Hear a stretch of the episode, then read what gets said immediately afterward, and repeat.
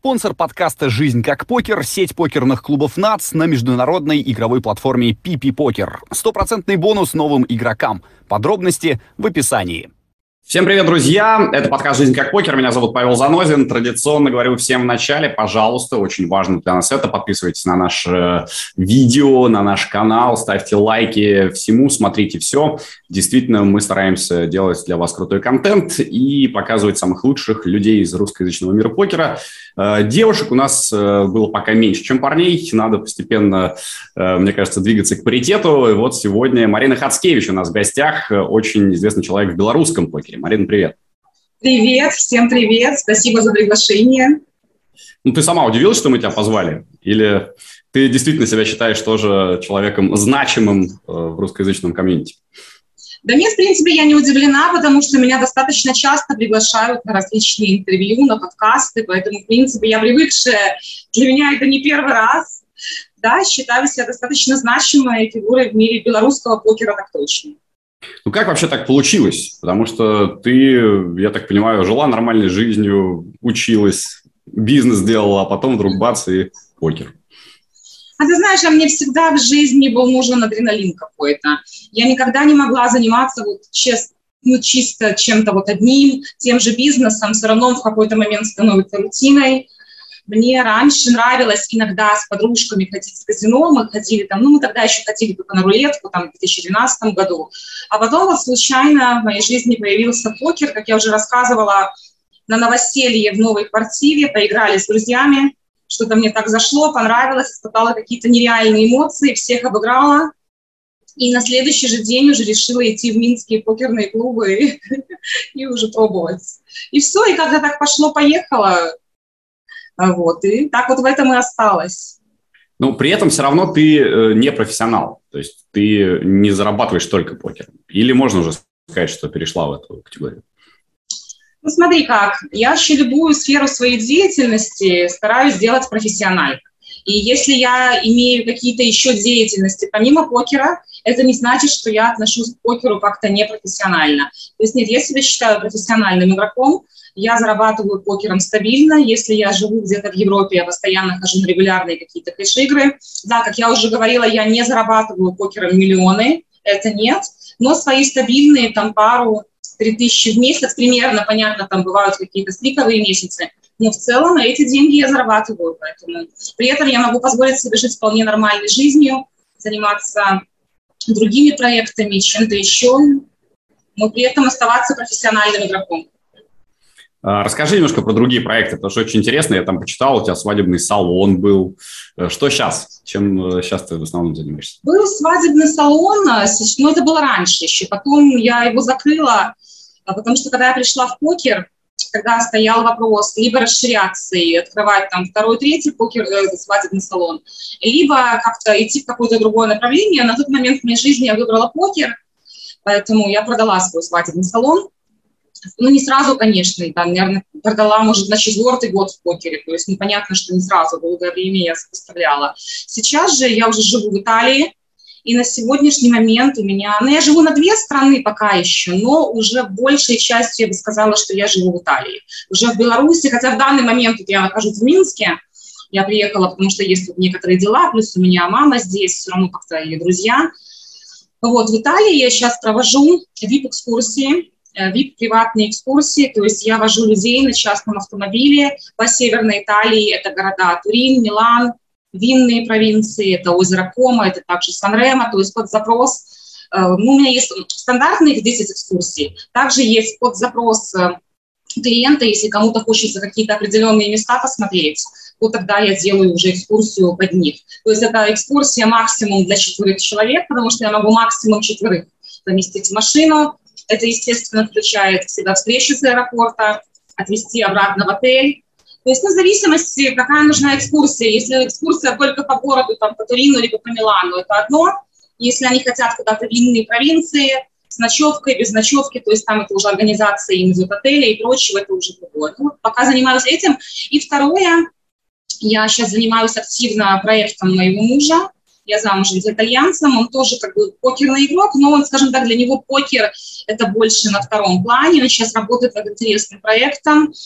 Это такой интернет-портал, что-то по типу LinkedIn, но не совсем. То есть там смысл в том, чтобы социальные предприниматели, то есть бизнесмены, которые занимаются какой-то социальной деятельностью, то есть, например, это либо связано с благотворительностью, либо, например, они связаны с какими-то натуральными материалами в своей работе.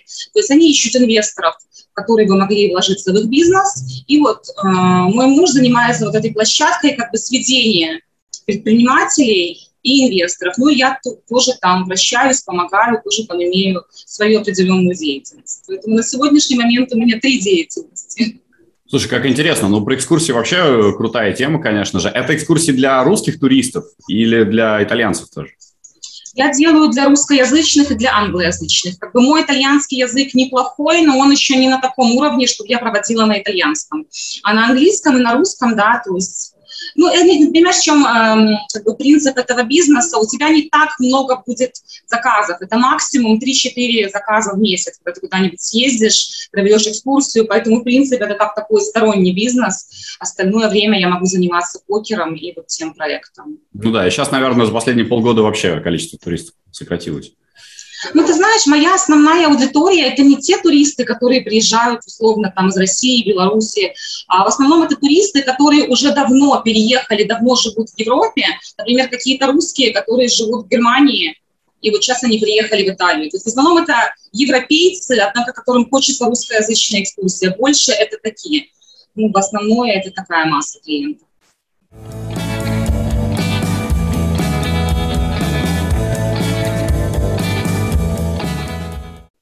А в Италии где вы живете? В Турине. Основное время все-таки в Турине. Мы иногда, бывает, выезжаем в Милан, но основное время все-таки в Турине. Слушай, я был в Турине несколько раз. Э, ну, нормальный, конечно, обычный европейский город, но мне кажется, чуть-чуть скучновато, нет? Ну, смотри, он скучноватый, если тебе не проведут хорошую экскурсию. Если тебе проведут хорошую экскурсию, все расскажут, покажут под твои запросы. Потому что, понимаешь, какому-то человеку хочется побольше церквей посмотреть, какому-то хочется попробовать разные кухни, какому-то хочется развлекательное мероприятие. Да? То есть уже под запрос своего клиента ты делаешь экскурсию. Нет, нормальный город, на самом деле, да, он, конечно, не настолько скажем так, крутой, как Милан, да, что там в Милане вся движуха, но он тоже со своими преимуществами, очень исторический, и там есть и хорошие рестораны, и хорошие заведения, и в Турине все есть. Там есть футбол еще хороший я знаю. Ну, Ювентус, да, конечно. Ювентус и Торино, потому что вообще считается, что э, типа в Турине болеют э, за э, Торино, а вся остальная Италия может болеть за Ювентус. Вот я не знаю, расскажи, как местный житель. Не, не соглашусь. У них стадион Ювентус, и, по крайней мере, вот с теми, ну, называется Ювентус, да, честь этой команды, да, у них команды две, это Ювентус и Торино, но из тех вот итальянцев, с кем я общаюсь, все болеют за Ювентус. Я не знаю ни одного, кто бы болел за Торино, поэтому, может, они и болеют, не знаю. Ну, это просто glory hunter ство, потому что Ювентус уже выигрывает. А Торино, кстати, Алексей Миранчук же перешел в Торино. Российский футболист, который э, играл уже давно в Аталанте, в Бергамо, а сейчас переехал в Турин. Вот, может быть, тоже экскурсию тебе, ему надо провести. Пусть пишет мне в директ, естественно, да. Ну ладно, я понял, что футбол все-таки не совсем твоя тема. Это я просто, знаешь, сразу как только слышу что-нибудь э, связанное с футболом, э, немножко включаюсь. Окей, ну а покер какой там в Италии? Вообще можно ли там играть? Есть ли там возможность в офлайн выбрать? Ну, ты знаешь, э, в Италии есть официальные горные зоны. Это вот Сан-Ремо, мне там, в принципе, нравится играть. Там очень часто проходят различные покерные серии. В основном это бренд э, Текса Покер. Я не знаю, знают ли его наши игроки. Текса Покер – это больше организовывают они покерные серии во Франции, а также в Италии. То есть там очень много французов. В принципе, неплохие турниры, потому что они демократичные боины. То есть чаще всего это что-то до 500 евро, такое там 200-300 средний боин, плюс очень хороший кэш. Кэш там 5-5, бывает 5-10, но он действительно рыбный кэш. То есть там ну, очень хорошо, очень много этих французских э, пенсионеров, в том числе итальянских. Сами серии тоже. Ну, мне, в принципе, нравится играть в Сан-Ремо. Единственный какой там нюанс, что тебе обязательно нужно иметь э, какую-то карточку, куда выводить деньги, потому что все, что свыше тысячи долларов, тебе могут отдать только на карту. То есть тебе не отдадут наличкой. И в текущей ситуации, когда вот многие банки под санкциями, конечно, для многих россиян и белорусов это может быть проблема. То есть как бы есть такой нюанс. Вот. Что касается других, ну вот в Милане есть покерный клуб такой известный «Империум». В принципе, там постоянно проходят в течение недели какие-то турниры, бывает э, какие-то даже покрупнее серии, но в основном все равно это такое местное, миланское. Они вроде как сотрудничают с Пати Покер, насколько я знаю. А вот. Ну, неплохо там в Милане можно играть, я с ними одно время тоже сотрудничала. В Турине есть два маленьких покерных клуба, но они такие, никакие. Я туда, скажем так, один только раз сходила, посмотрела, что мне не сильно зашло. Поэтому, ну, если вот ехать, то я говорю, Сан-Ремо – это такое официальное казино, где все законно, все легально, все там до каждой копейки. Ну и Милан, он такой, ну я не могу сказать, что он полностью... Я, честно, не знаю документации Милана, поэтому не буду говорить. Ну, неплохой тоже клуб, но Сан-Ремо мне больше нравится. А, слушай, ну, э, муж, я так понимаю, тоже у тебя э, с покером немножко связан. Это Франческо Канделари. Правильно? Да, да, верно, верно. Я просто даже комментировал как-то его раздачи на Poker Stars. Э, я э, на русскоязычном канале ютубовском работал, вот, и там была у него раздача, я прям очень хорошо помню э, этого человека. Короли вот. в тузы вот эта раздача, да? Или да, да, да, да, короли в тузы, да. Вот, и сейчас, когда готовился, узнал с удивлением, что вы, оказывается, женат. Круто. Но расскажи немножко об истории знакомства, любви, как вообще все получилось. Да, вообще такая, знаешь, история, как в кино, потому что мы познакомились вот как раз буквально за пару, наверное, недель до вот этой раздачи, даже, наверное, за неделю до эти «Короли в тузы». Была серия в Вене, причем, понимаешь, как я в эту Вену и не должна была лететь. А, у нас, я тогда была в команде Белорусской Федерации спортивного покера, и мы должны были лететь в Перу на международные соревнования. То есть мы до этого в 2019 году в Киеве были соревнования. Не знаю, может, ты знаешь, покер-матч называется вот эти вот, в общем, оно идет, или как оно правильно называется, Лига, я уже не помню, слушай, три года назад было, в общем, когда сборные стран угу. ну, понятно, играют в командный покер. Угу. Вот было в 2019 году в Киеве мы играли, мы там вошли в пятерку лучших. Украина победила, я помню, что первое место они заняли. А мы зашли в пятерку лучших, и, получается, мы проходили в следующий этап в Перу лететь. И мы должны были лететь в Перу вот как раз на время вот этой вот ЕБТ и Венской серии. И получилось так, что там что-то отменилось, в общем, серия это отменилась, и я решила с подругами полететь в Вену. И сначала в Вену, потом я как бы планировала на ЕБТ в Прагу.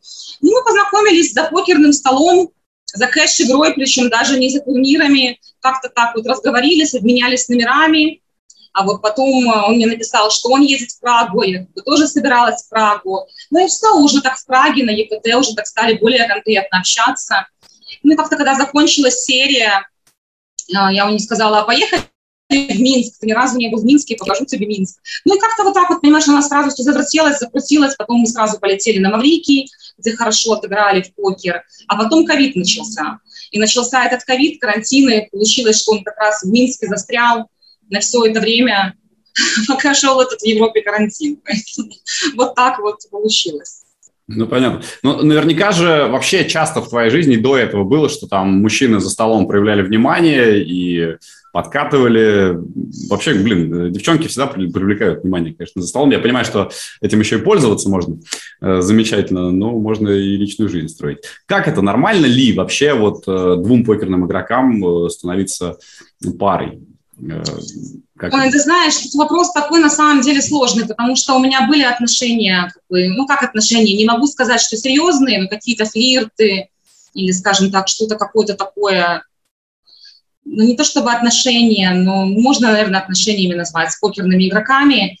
И, наверное, все-таки хорошо, вот я для себя пришла к выводу, когда два человека либо вот конкретно оба прям суперпрофессионала в покере, либо когда все-таки у них помимо покера есть что-то еще.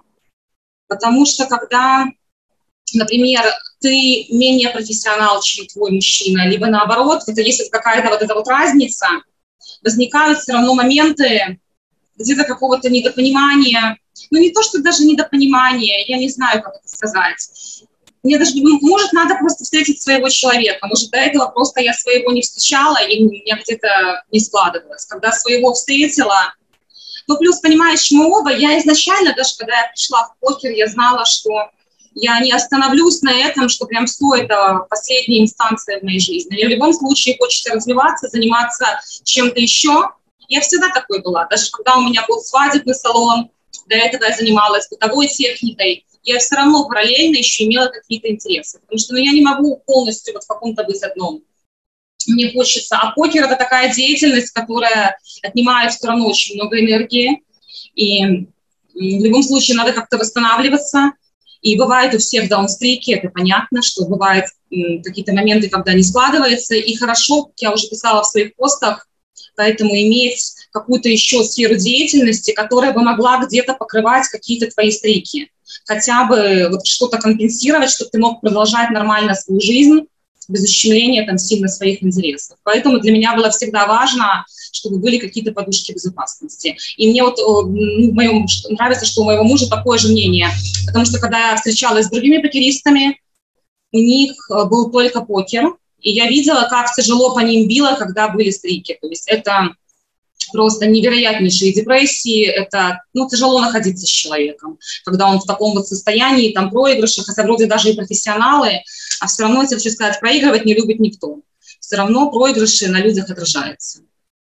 По крайней мере, я не встречала людей, которые, знаешь, относятся к проигрышам как, а, там ничего страшного. Может, он так на людях и покажет, а потом придет домой и будет там все крушить. Но у тебя самой никогда так не было, что вот, ну, ты проиграл там, э, не знаю, пару тысяч евро и думаешь, да что ж такое, я могла эти там деньги потратить на что-то приятное, а тут просто в трубу спустил. Ты знаешь, ну, поначалу было такое, я думаю, наверное, у многих такое есть. Поначалу было, Сейчас нет, сейчас такого нет, потому что есть четкое понятие разделения банкролл и есть четкое понятие разделения как бы, деньги, доходы от других сфер. Поэтому ну, такого нет. Ну, просто стараешься на самом деле играть те суммы, которые на тебе не скажутся как-то очень болезненные и не сильно там ударят по твоей возможности играть в дальнейшем. Вот. А так? Не, а поначалу, конечно, поначалу это было. Первые года два-три мне казалось, да зачем мне все это надо, там, непонятно во что, да лучше бы я там открыла второй свадебный салон. То есть, ну, поначалу было. А потом, конечно, уже нет, когда ты становишься э, заниматься более профессионально покером, когда ты уже конкретно углубляешься в эту сферу, то, естественно, эти моменты проходят. Мне кажется, что у людей часто случаются вот эти вот нервные выгорания именно потому, что они играют на большие суммы, чем могут себе позволить, чем позволяет их контроль. И, то есть, мне кажется, от этого происходит.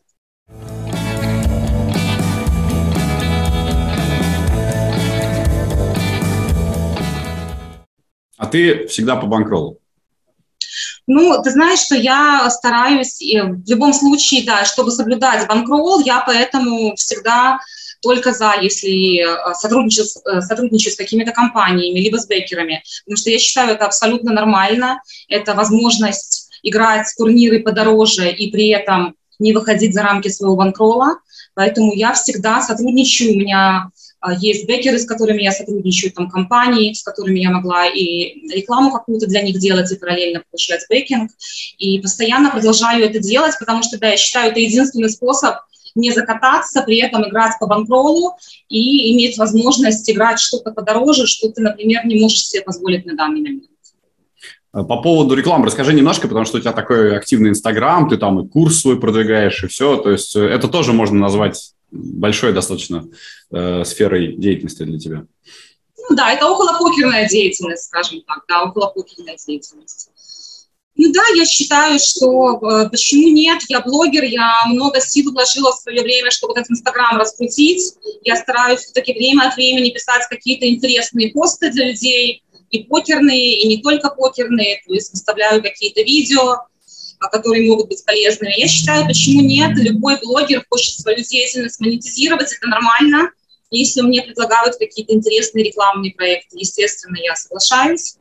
Какой-то дополнительный доход, почему нет, я не вижу в этом что-то неправильного. Все блогеры, вот посмотри, все даже крупные там ютуберы, кто угодно, все используют рекламу. То есть, ну, иначе без рекламной деятельности все это очень сложно поддерживать. А плюс мой курс, да, это как дополнительный доход. Я создала свой курс по турнирному покеру, по глубокому проходу в турнирах, также по кэш-игре, где я постаралась в такой легкой, увлекательной форме рассказать про важные моменты, указать на все нюансы, на ошибки, которые делают люди. Плюс при этом я подобрала а, большую такую подборку раздач, вырезки из турниров, где параллельно вот идет раздача, я объясняю, что именно люди делают, что правильно, что неправильно, и как, какую информацию нужно из этого извлекать, и какие из этого уроки извлекать. То есть у меня еще параллельно идет разбор раздач. То есть, допустим, какую-то тему проходим, например, тему про не знаю, там, игру на бабле. И я вырезаю какие-нибудь э, вырезки из турниров, где как раз вот играют игроки, учитывая ICM, либо не учитывая ICM.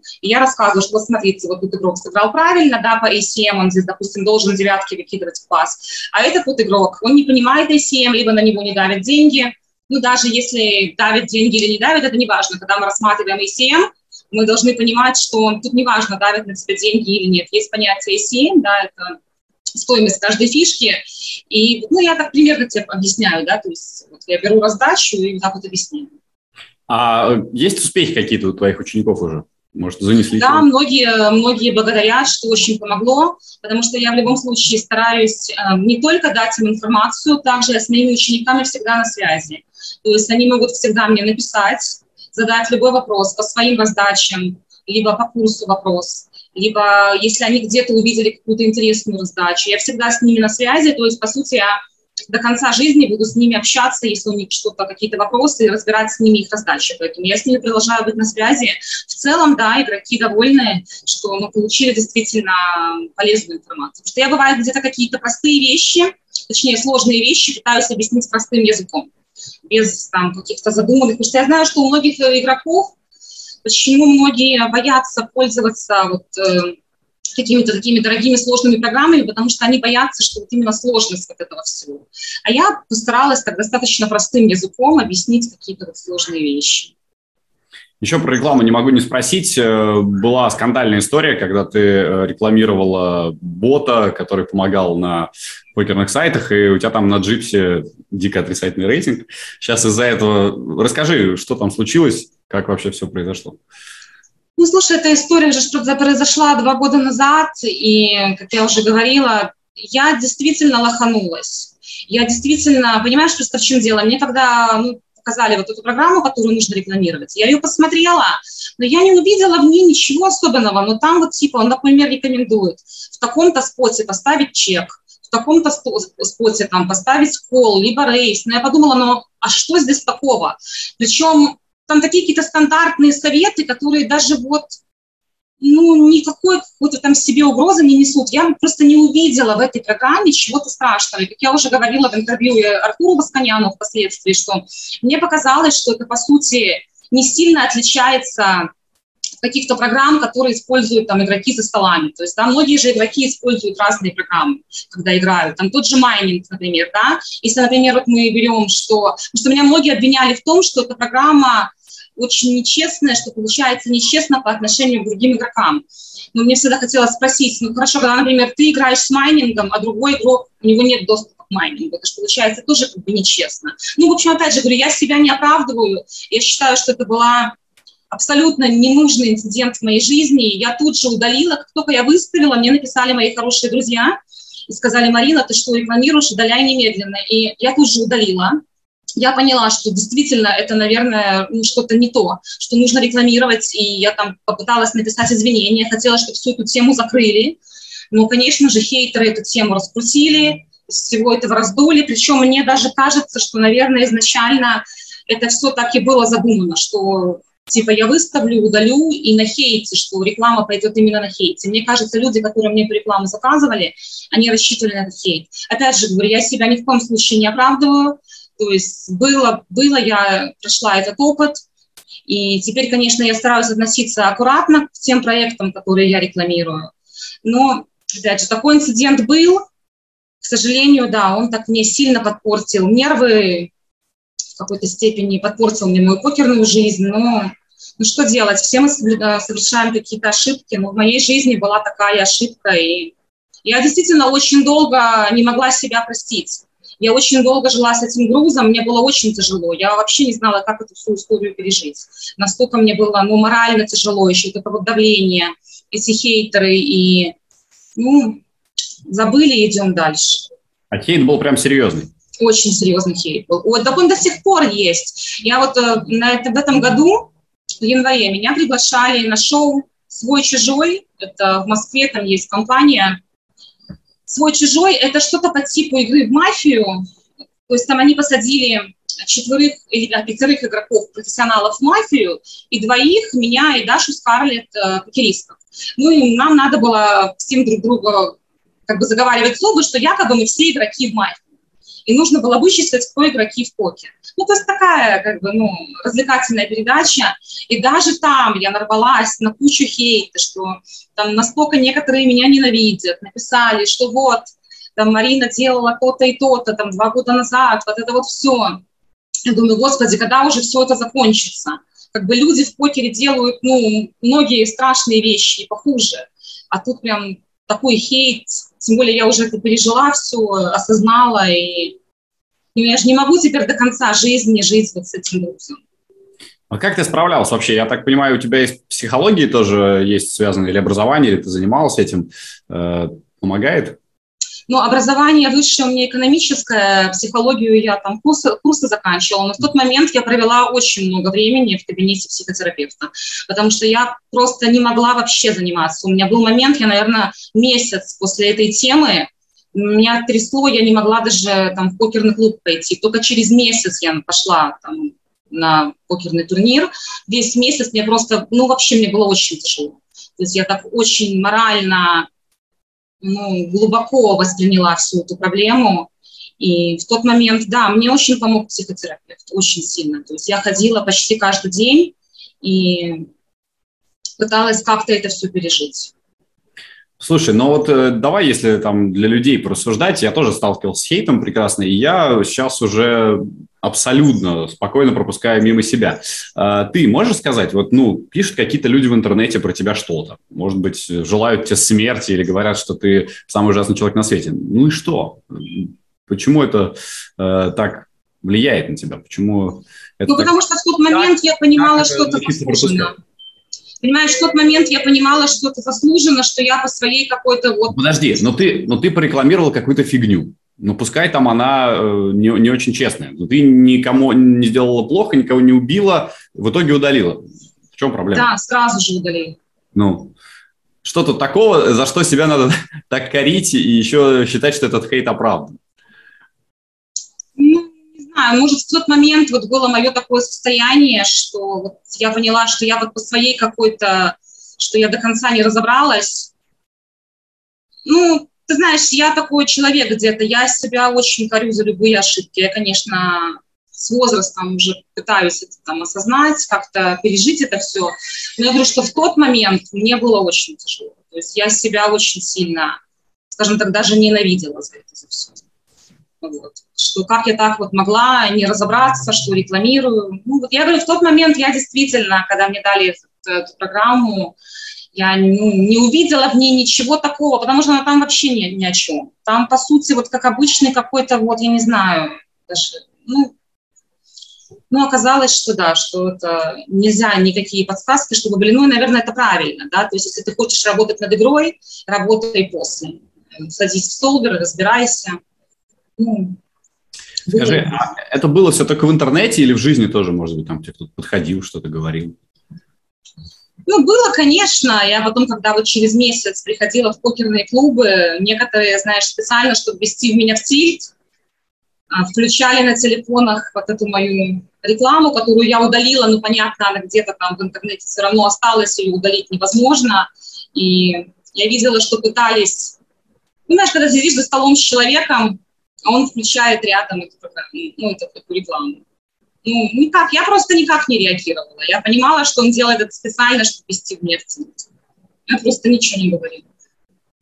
Да, интересно. Интересный метод воздействия на соперника оригинальный. Знаешь, э, кошмар. Ну, хорошо, что это было не какое-нибудь там, знаешь, слитое видео еще, допустим, эротическое, которое... Ну, да, да. Всего-навсего реклама какого-то там приложения. Ерунда, понятно. Не, ну, в общем, сейчас можно сказать, что ты эту историю для себя закрыл. Или все равно нет? Потому что я вот, видишь, я так спросил, и ты даже напряглась немножко.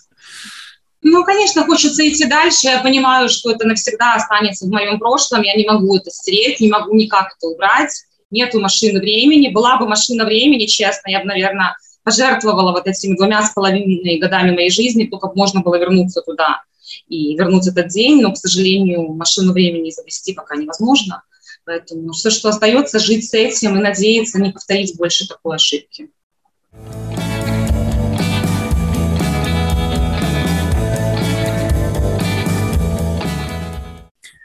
ты э, сама сейчас учишь людей и проходила обучение, насколько я знаю, на Кипре э, в школе Дмитрия Леснова. Он, кстати, у нас скоро тоже будет в подкасте. А, расскажи, помогло ли тебе это обучение, насколько все было полезно? Ты знаешь, что очень понравилось, потому что для меня это было первое обучение. Я когда только вот начала обучаться покеру, это была первая школа, в которую я поехала.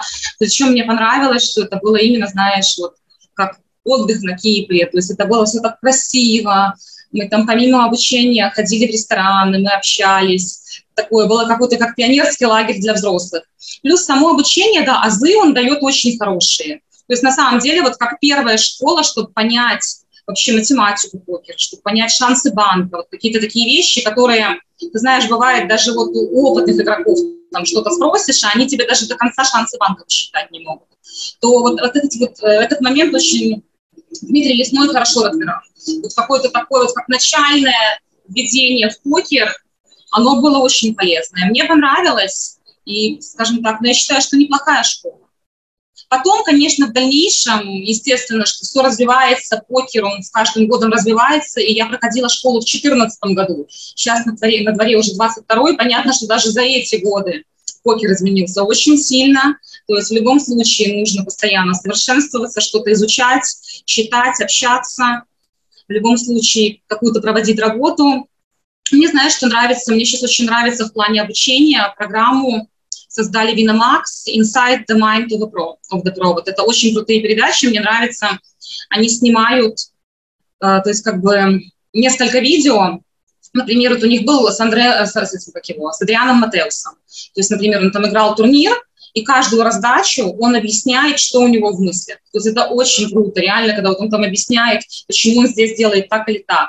Потом кого-то они еще приглашали, вот я помню Матеуса, какие-то еще были игроки, в основном французы, потому что Виномакс, это же, по-моему, французский.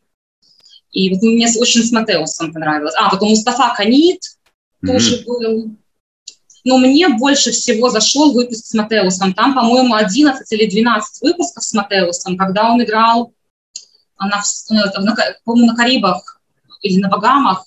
По-моему, да, Caribbean Poker Party все-таки это было, где он выиграл main event, и там его турниры разбирают от начала до конца, вот до победы. Это, конечно, очень круто посмотреть. Я говорю, всем рекомендую посмотреть мысли Адриана Матеуса. На самом деле есть что посмотреть. То есть это практически такой стрим, только еще и в формате реально обучающего. Да, по сути, это стрим. Ну, понимаешь, я так понимаю, что как они снимали? Что они снимали его игру, а потом просто впоследствии они делали запись, да, где он объяснял каждую свою раздачу. То есть это так. Понятно, что во время игры он не объясняет. То есть понятно, что ты уже потом смотришь, видно, что он озвучку делал. А, ты, когда играешь в офлайне, э, ты, я так понимаю, больше любишь, да, играть в офлайне из-за да. движухи это всякой. Ты, когда играешь в офлайне, все-таки больше ориентируешься тоже на математику, на э, скиллы какие-то или на психологию? Потому что, мне кажется, вот как раз, возвращаясь к этой теме, девчонкам очень здорово можно использовать э, ну, такой свой образ тепла, я ничего не понимаю, я такая мимо проходила. Ой, ну ты знаешь, тут... Э как бы есть в этом и преимущества, и наоборот, и недостатки. Если ты такой, я ничего не понимаю, такой момент. Потому что, например, вот даже если я говорю, вот смотреть про этого Матеуса, есть вещи, которые, например, он заблефует, ему поверят, а если ты такая, я не понимаю, такую ставку сделаешь, то тебя вскроют. То есть это тоже нужно учитывать, что вот это вот я такая вся никакая пришла на турнир, это может сыграть и отрицательную роль. Тебя просто могут скрывать постоянно. А прикинь, если у тебя не будет карта заходить, тебе же надо где-то блефовать. Поэтому такое, мне кажется, это все больше натянуто за уши. Не знаю, мне кажется, надо анализировать каждого оппонента, то, что я стараюсь сделать. Естественно, мы используем математику, но мы анализируем каждого оппонента, потому что против каждого игрока можно одну и ту же руку разыграть по-разному. То есть если ты против одного можешь добрать по максимуму, против другого добрать по минимуму, а против третьего может лучше вообще прочекать, то есть, да, провоцировать его на блеф. То есть, как бы, ну, это вот надо, но это все за столом. Мне обычно достаточно 40 минут, чтобы уже понимать точную картину за столом про каждого игрока и как против кого играть. А как тебя ведешь активно, там общаешься со всеми, знакомишься или все-таки сама наблюдаешь просто за всеми? Ты знаешь, нет, я обычно веду себя неактивно по той простой причине, что сама игра и так отнимает очень много энергии. Тебе нужно следить за всем, что происходит за столом, запоминать раздачи, где-то что-то записывать. Если параллельно общаться, ну, мне тяжеловато. Поэтому я могу там иногда, если у меня что-то спросят, ответить, но вообще в целом я очень сконцентрирована, и обычно я, я могу в перерыве пообщаться, но за столом стараюсь все-таки нет. Я стараюсь все-таки быть в полной концентрации и наблюдать за тем, что происходит. Я не спросил, в Беларуси это сейчас можно же играть тоже в покер? Да, конечно, у нас же все это легально, у нас много покерных клубов. Просто многие даже ездят. Э, ты ходишь там дома поигрывать? Конечно, я каждый день хожу вот на кэш-игру, аж покер, это при гостинице Хилтон, также в покерный клуб Z. То есть, в принципе, я хожу постоянно в эти клубы. Когда я в Минске, я хожу почти каждый день на игру. Круто. А с э, изменением вот этой ситуации после 24 февраля, э, как количество людей, количество денег, э, все это стало меньше или нет? Или незаметно что что-то? Ну вот ты знаешь, сразу, когда все это произошло, вот первые месяцы я наблюдала даже вот по покеру, было, конечно, ужасно, потому что перестали и Turkish Airlines летать, и многие турки не летали, и было мало людей. Потом я уезжала вот сейчас в Европу, а вот сейчас я вернулась, и ситуация обратная. Очень много россиян. Минск сейчас просто заполнен россиянами, у меня девочка занимается гостиничным бизнесом, подружка, она говорит, гостиница переполнена, говорит, не, не передать. В Минске сейчас невозможно где-то переночевать. Все забито, все переполнено, я вижу в казино. Очень много россиян. То есть если раньше это было много турков, израильтян, там такие вот прилетали, то сейчас это в основном россияне, конечно, да. Россияне очень много в Минске, в том числе и в казино. Но игра стала легче или нет? То есть это в основном любители приезжают? Знаешь что, они хоть многие и любители, но все равно есть понятие любитель турок, а есть понятие любитель россияне. Это все-таки огромная разница, потому что турки есть ну, настолько любители, что просто там ты деньги, бывает, собираешь лопатой, да, ну, грубо говоря. То есть они играют совсем по-другому, они, бывают, блефуют вообще ни на чем, просто вот им хочется блефануть, они блефуют, они готовы докупаться. Россияне все-таки, даже если они любители, все равно, но я не могу сказать, что они прям настолько играют, как турки. Нет. Только если, знаешь, какой-нибудь совсем пьяный будет сидеть. А так, ну, отличаются люди. Турки, израильтяне и россияне – это совершенно разный тип игроков. Поэтому на данный момент я жду, надеюсь, что к нам снова будут летать турки и израильтяне. Очень на это надеюсь.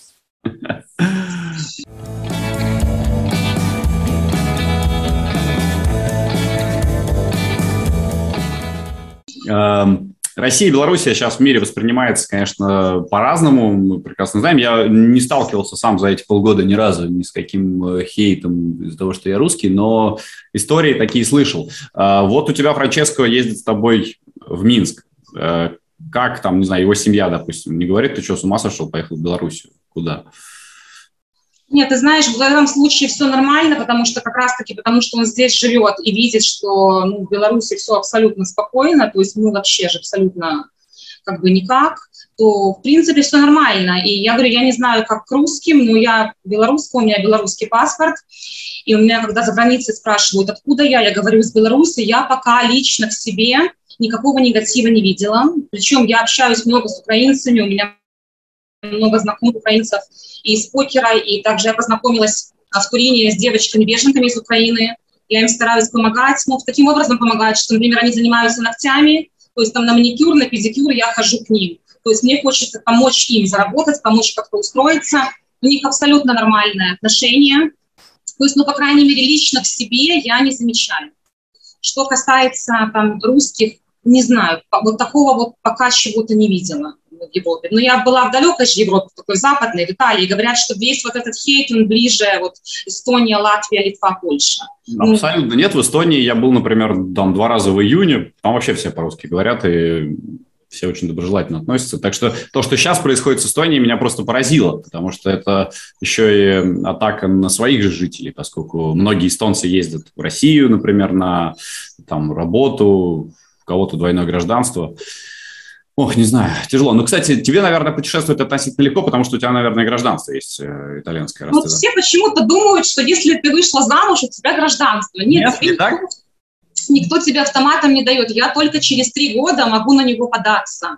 Ага. И год на рассмотрение, то есть только, по сути, через четыре года, если ничего не изменится, у меня будет итальянский паспорт. Пока максимум, что мне могут сделать, это вид на жительство. Это вот permit, называется permesso di soggiorno по-итальянски. Но он это... позволяет ездить по Шенгену? Да, он позволяет. То есть его выдают, вот я сейчас буду на него подаваться, я пока на него не подавалась, потому что нам еще нужно было возвращаться в Беларусь, а если на него подаваться, то это нужно сидеть полгода минимум там безвылазно. То есть mm. я вот не знаю насчет безвылазно в Италии, или я смогу все-таки в течение шести месяцев ездить по Евросоюзу, это я еще буду уточнять. Но за пределы Евросоюза точно нельзя. А так как у меня были планы еще возвращаться в Беларусь, у меня тут есть свои дела, то мы не делали, но вот сейчас с октября планируем делать этот di soggiorno. И я не знаю, на сколько лет его дают. Говорят, что могут дать на год, могут дать на пять лет. Ну а вот по истечении трех лет после замужества я могу подаваться на гражданство. Там есть условия, когда можно раньше. Это, например, если появится ребенок, либо если проживаешь по одному месту, по одной регистрации. Но в нашем случае мы, наверное, регистрацию будем менять, поэтому в моем случае, наверное, вот только через три года я смогу только податься на гражданство. Я так понимаю, тебя все подкалывают, что, мол, типа, ты специально вышла замуж, чтобы гражданство получить, да? Не, никто не подкалывает, потому что все знают, что я как бы с Франческо уже давно, то есть мы давно вместе, и сколько он уже в Беларуси, мы же три года уже вместе, поэтому это же не то, что мы только познакомились. Поэтому никто не подкалывает, кстати, ни разу. А, ну, ты говорил, что итальянский пока у тебя не очень, э, ну, учишь, наверное, да, и хочешь разговаривать на нем тоже. Ну, не то, что не очень, нет, на бытовом уровне он у меня нормально. То есть с моим итальянским я уже могу жить. Я, наверное, не могу с ним пока экскурсии проводить. Но жить, общаться, решать бытовые повседневные вопросы я могу, мне итальянского хватает. Мне всегда казалось, что итальянский очень похож на русский по фонетике. Я часто, когда по Италии шел, там, оглядывался, думал, что по-русски говорят, а на самом деле э, это просто был итальянский. По-моему, близкий. Похож. Э, похожие правила, я бы сказала, вот эти вот окончания, спряжения глаголов, да, то есть у них абсолютно как в русском языке. То есть, например, там берем любой глагол, например, делать, я там, я делаю, ты делаешь и так далее, да, вот просто заучиваешь эти окончания в зависимости от какое спряжение глагола, первое, второе, либо третье. Произношение похоже чем-то, да, то есть мне не надо как в английском там заморачиваться, да, там ставить произношение.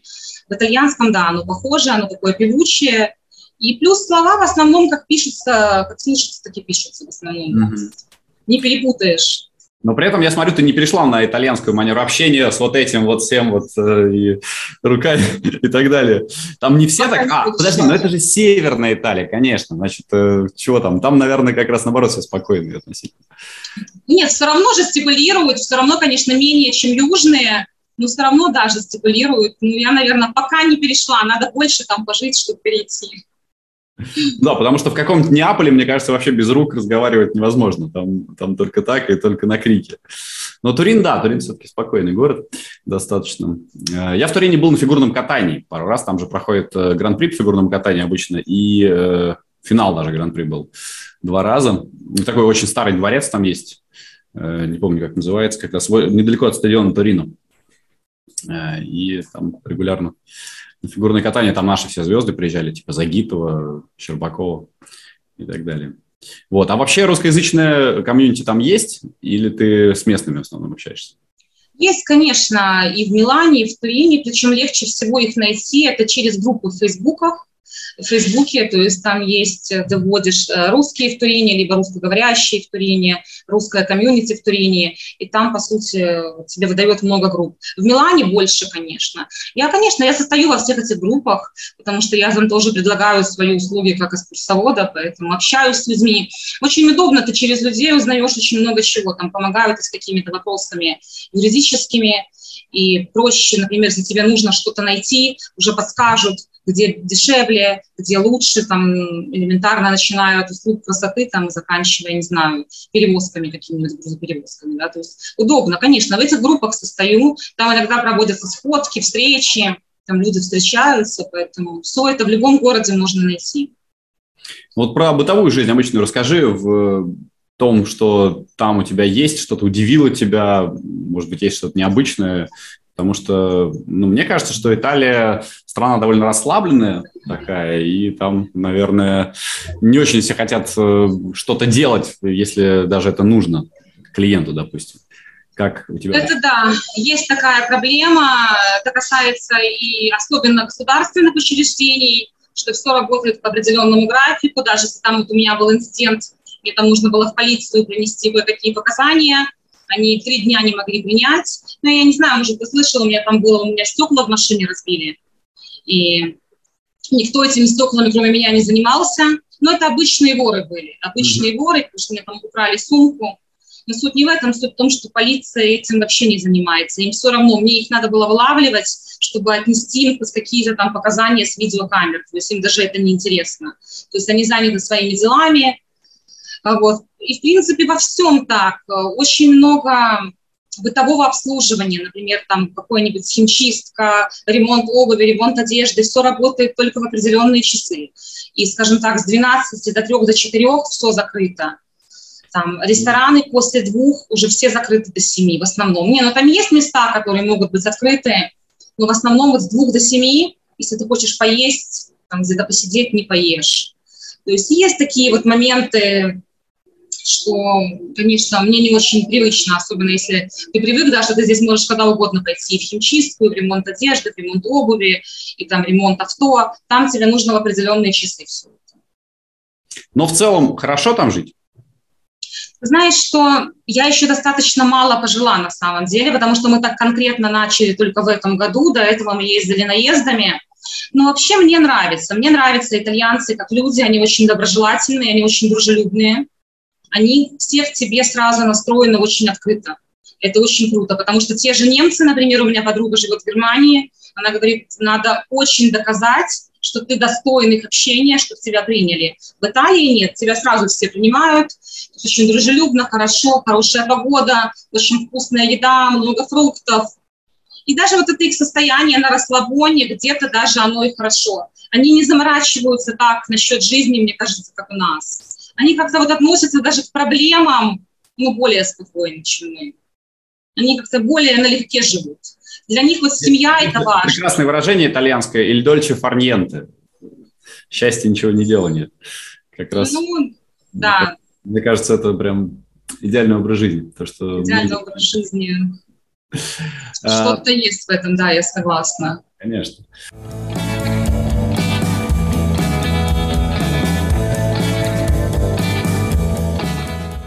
Ты не поехала на ВСОП в этом году. Э, планировала или это изначально было, что ты его пропускаешь? Знаешь, что в этом году я не, не планировала, хотя у меня есть американская виза, я не планировала, потому что нам нужно было очень многие решать вот эти юридические вопросы в Италии, там, чтобы мне оформить визу, которая у меня сейчас есть пока временная. И, в принципе, у меня не получилось бы поехать на СОП, но я вот сейчас планирую в сентябре, это буквально через неделю, полететь в Лас-Вегас, там будет неплохая серия в казино Wynn, также в казино Venetian. Так что я ищу сотрудничество по backing у. Кому интересно, ребята, пишите мне в директ, обсудим. Вот я планирую лететь начало сентября, там 1-2 сентября, там будет очень хорошая серия, так что я хочу восполнить то, что не успела сделать на WSOP, вот сейчас в сентябре на эту серию. Угу, интересно. При этом ты говорила, что тебе в Америке больше нравится не э, Вегас, а Майами, да? Так ну, больше нравится Майами, но так как сейчас серия в Лас-Вегасе, поэтому была бы в Майами, может, в Майами полетела бы. Ну, понятно. Uh, ну, какие вообще у тебя есть планы в покере? Э, ты собираешься развиваться там серьезно, расти, добиваться крутых успехов? Или все-таки это будет по-прежнему для тебя только одна из частей твоей жизни, в которой ты не будешь вкладываться на 100%? Ну, ты знаешь, что здесь кажется, что жизнь покажет, потому что я всегда за любое сотрудничество. То есть если у меня появятся какие-то хорошие предложения стать лицом какого-то покерного бренда, я всегда только за. Все зависит от того, какие у меня в ближайшее время будут выигрыши. То есть я не могу так вот. Понимаешь, сейчас жизнь настолько непонятна, мир настолько нестабильный. Мы там все имели планы одни, в феврале планы нам всем поменяли да, в жизни. Поэтому ставить какие-то такие планы я буду смотреть, как все будет идти, но в дальнейшем, конечно, все равно хотелось бы развиваться в покере. В любом случае в этой сфере хочется идти дальше, хочется добиваться каких-то более высот, более чего-то высокого. Поэтому я думаю, что да, я хочу оставаться в покере и развиваться. А если случится какой-нибудь большущий занос, вот как ты думаешь, э, это тебя поменяет? Раз, и на тебя упадет, там, не знаю, миллион долларов. Ну, ты знаешь, я уже об этом много раз думала, и я прекрасно знаю, как, бы, как я распоряжусь этим миллионом. То есть я знаю, какую часть из этих денег я вложу там, в какой-то бизнес, а какую часть я оставлю на банкролл. Но в любом случае, я бы сказала так, что основную массу этих денег я, естественно, вложила бы в жизненные проекты, не в покерные.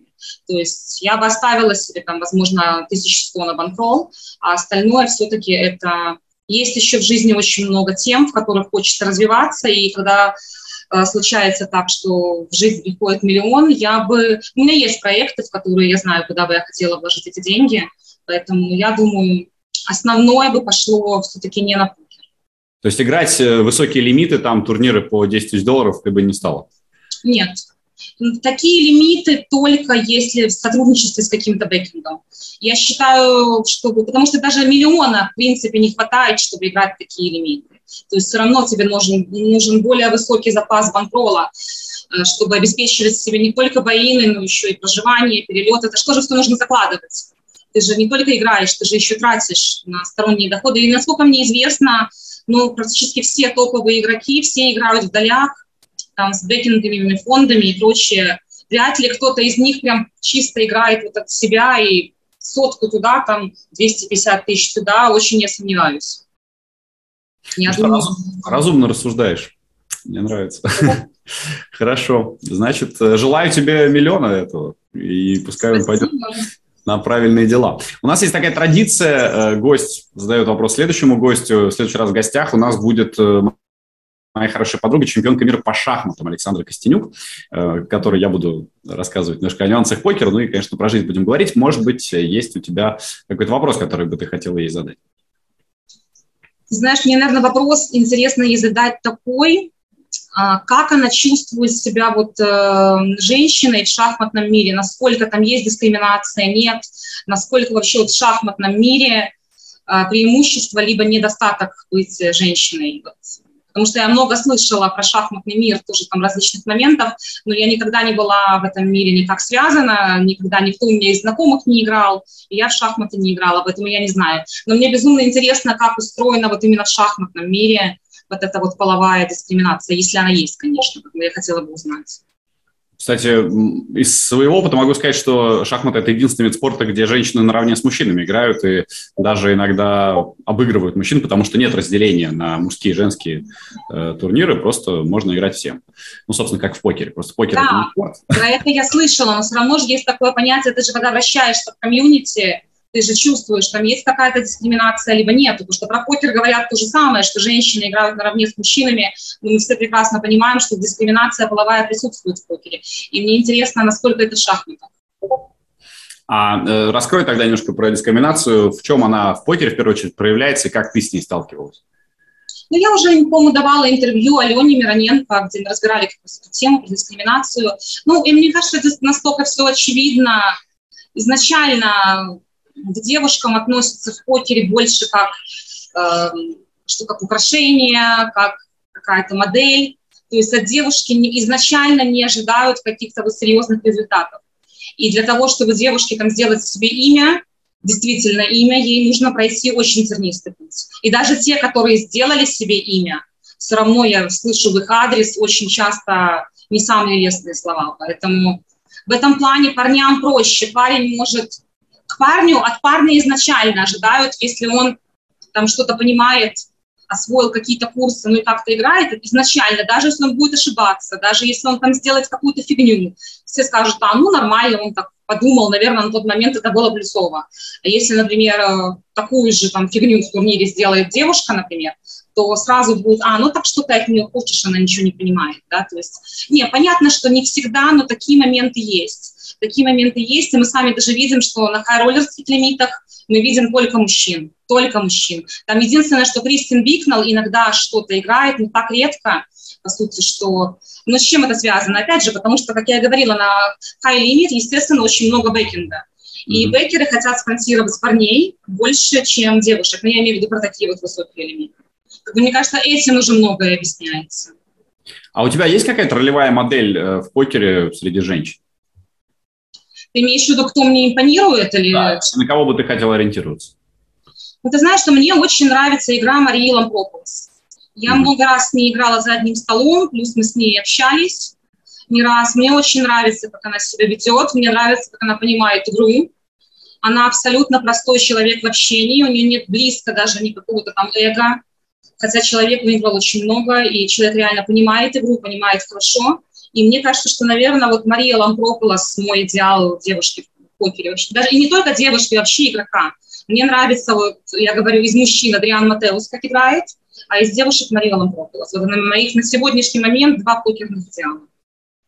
Класс. Хорошо, что они есть. Вы знаете, некоторые говорят, типа, нет, все, я, я это я, и ни на кого не, не ориентируюсь. Но, по-моему, всегда здорово за кем-то наблюдать и самое лучшее подмечать. Круто. Марин, спасибо тебе большое. Очень интересный разговор получился. Я тебе желаю удачи и развития во всех сферах. Ну и надеюсь, что мы с тобой через какое-то время пообщаемся, а ты уже раз и суперзвезда не только белорусского и российского покера, но и мирового. Хорошо, спасибо большое. Спасибо за приглашение. Спасибо, друзья. Комментарии приветствуются. Э, пишите, пообсуждаем. Ну и до встречи через неделю в подкасте «Жизнь как покер». Пока. Пока.